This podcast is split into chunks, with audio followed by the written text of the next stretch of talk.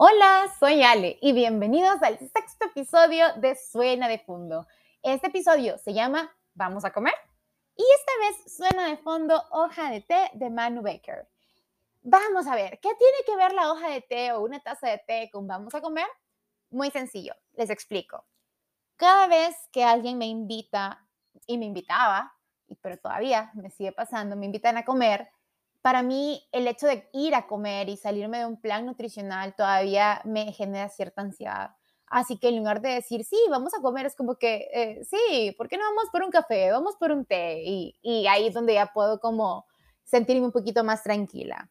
Pero ¿de dónde viene todo esto? ¿Por qué tengo tanto conflicto con todo, con todo el tema de la comida? Pues bueno, ya se los he comentado y para quienes nunca me habían escuchado, pues les cuento también, soy una paciente en recuperación de, problemas de salud mental y uno de ellos son los TCAs. TCAs son trastornos de la conducta alimenticia.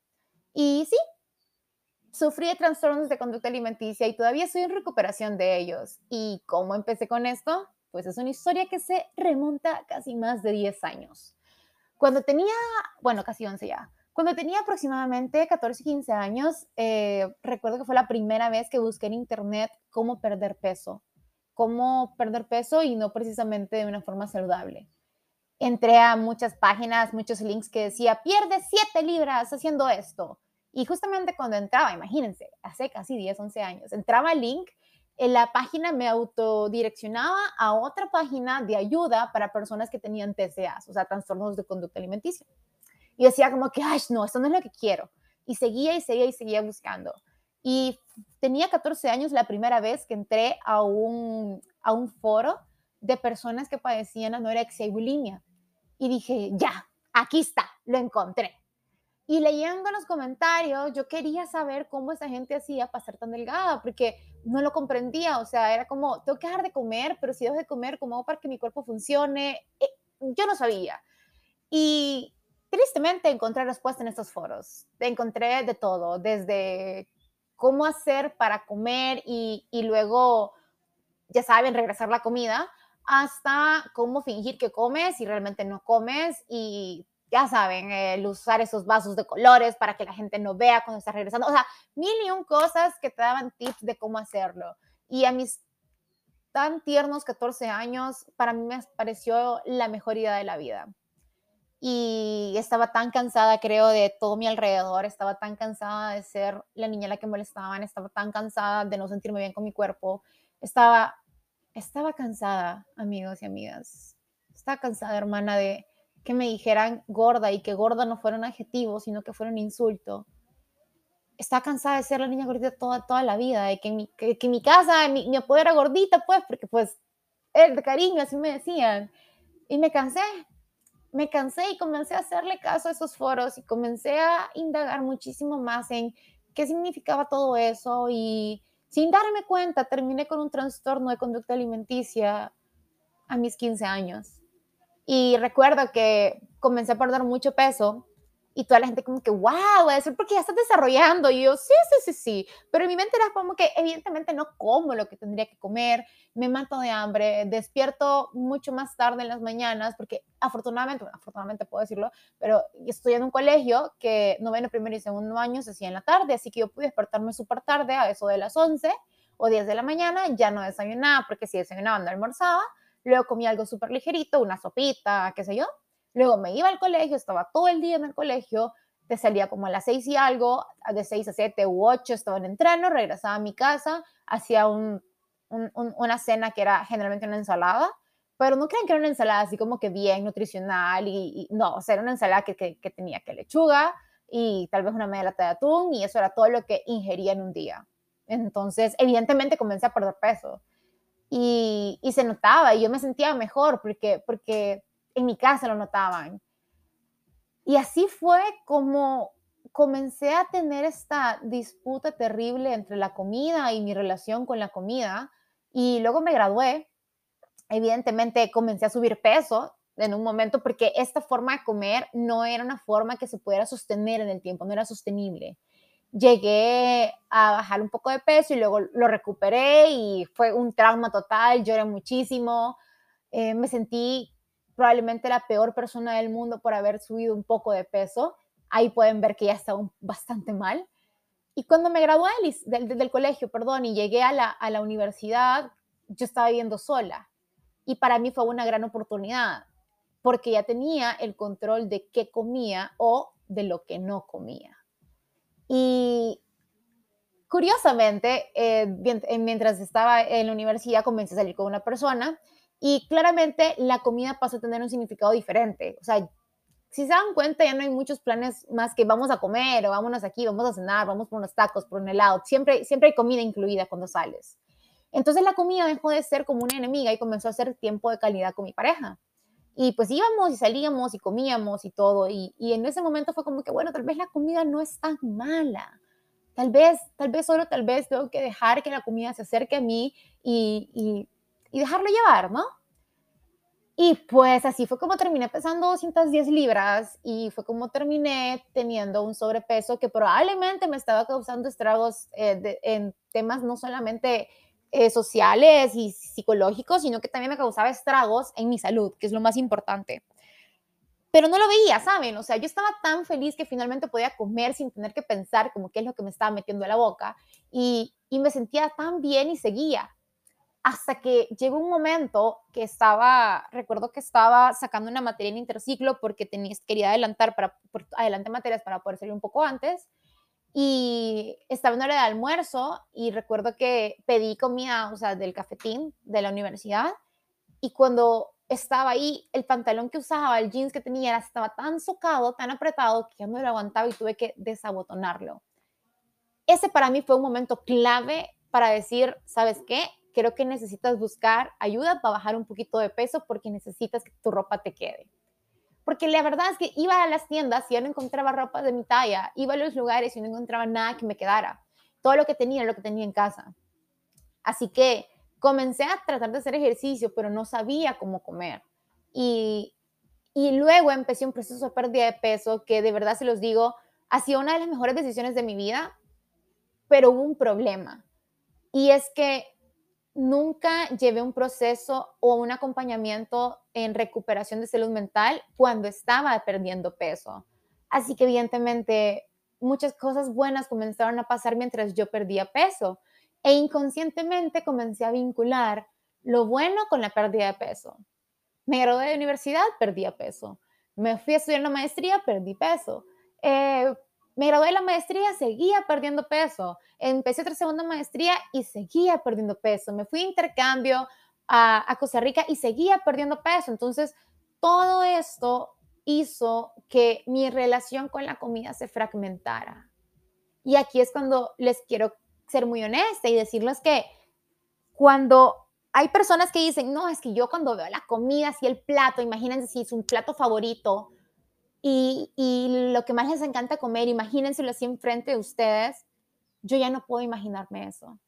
Yo perdí completamente mi relación con la comida y llegué a un punto del que estoy saliendo afortunadamente, pero llegué a un punto tan oscuro, tan oscuro que ni siquiera podía ver comida, porque, porque me, me, hacía sentir mal solamente el hecho de pensar en consumirla.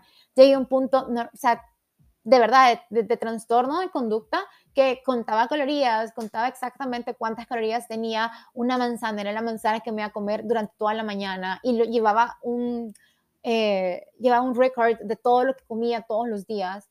Y aparte de eso, evidentemente mis conductas no eran buenas, es decir, no comía lo que tenía que comer, eh, tenía mucho miedo de engordar, como que si engordar fuera algo malo. Y, sí llegó un momento incluso que cuando tenía hambre, abría las aplicaciones estas de, delivery, de, ¿saben? De todas las aplicaciones que te dan comida, no decir ninguna para que no piensen que es publicidad, pero había todas las aplicaciones de delivery, tenía como tres en el teléfono y solamente veía. Y veía, y veía, y veía. Ya ven que cuando uno trata de pedir algo siempre se tarda como media hora en decidir. Bueno, pues justamente entraba cuando estaban a punto de cerrar y veía y veía, veía comida. Entonces se me iba el tiempo tratando de decidir y cuando decía, mm, creo que se voy a pedir esto, ah, ya había cerrado el, ya había cerrado el restaurante, entonces ya no pedía nada. Y era mi forma de llenar mi estómago, llenar mi cabeza de comida. Le huía tanto a la comida que, que realmente eso pasó. Terminé con un trastorno de conducta y terminé teniendo entonces que tomar medicamentos para poder calmar un poco esa ansiedad que me daba la comida. Y cada vez que alguien me invitaba a comer era como, ay, no, no, no quiero comer, bueno, pero vamos por un café, porque para mí era mucho más sencillo. Así que si me estás escuchando y alguna vez me invitaste a comer y mejor te dije, vamos por un café y fuimos por un café, no era por ser mala persona realmente, solamente es que todavía no había logrado y todavía sido un camino de lograr, de volver a ser amiga con la comida, pero no una amiga tóxica, ¿saben? Sino una buena amiga, de ver la comida como nutrición y no como enemiga, de ver la comida como, como, como parte de y no como un castigo. Recuerdo eh, que a veces quería comer algo de más y lo que hacía era castigarme con, no sé, dos horas de gimnasio o más clases de spinning o comía esto, entonces no cenaba o comía esto y los otros dos días tenían que ser súper, súper como excesivos en, la poquita cantidad de comida que, que ingería. Y creo que es el día de hoy, todavía no estoy completamente recuperada, pero ahí voy, ahí va queriendo. Y al menos puedo decir hoy por hoy que los trastornos de conducta se han reducido bastante, pero tristemente es algo que en el mundo en el que me comencé a involucrar desde el año pasado existen.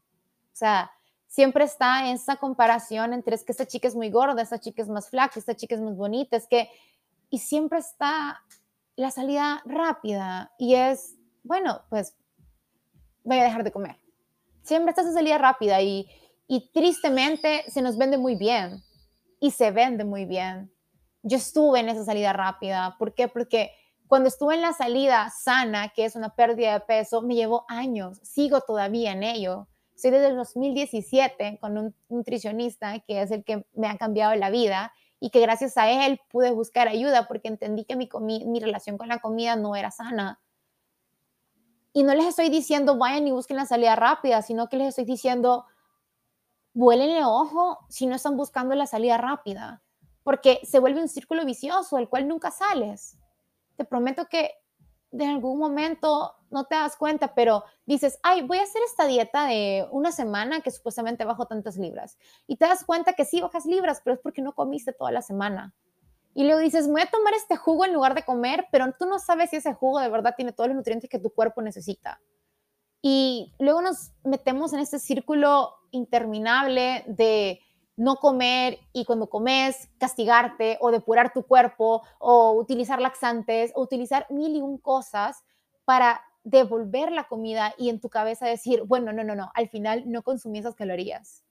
Pero olvidamos que no solo son calorías, ¿saben? También hay proteínas, también hay, hay, hay, hay no sé, azúcares, hay, hay muchas cosas que tienen los alimentos que nos ayudan a que nuestro cuerpo funcione. Pero en ese momento no lo ves no lo entiendes. Lo único que quieres es ser más flaca. Lo único que quieres es que te dejen de decir gorda. Lo único que quieres es que, que te dejen no comer. Y yo estuve en ese momento y, y, se los digo, pasé por ello y todavía estoy tratando de recuperarme. Y es mentira si les digo que hay días en los que, o que todos mis días son excelentes y que puedo comer mis tres tiempos. No, hay días que realmente no como mis tres tiempos porque me da mucha ansiedad. Hay días que no puedo hacer todas mis colaciones porque, porque me da miedo engordar. Sigo teniéndole miedo a engordar.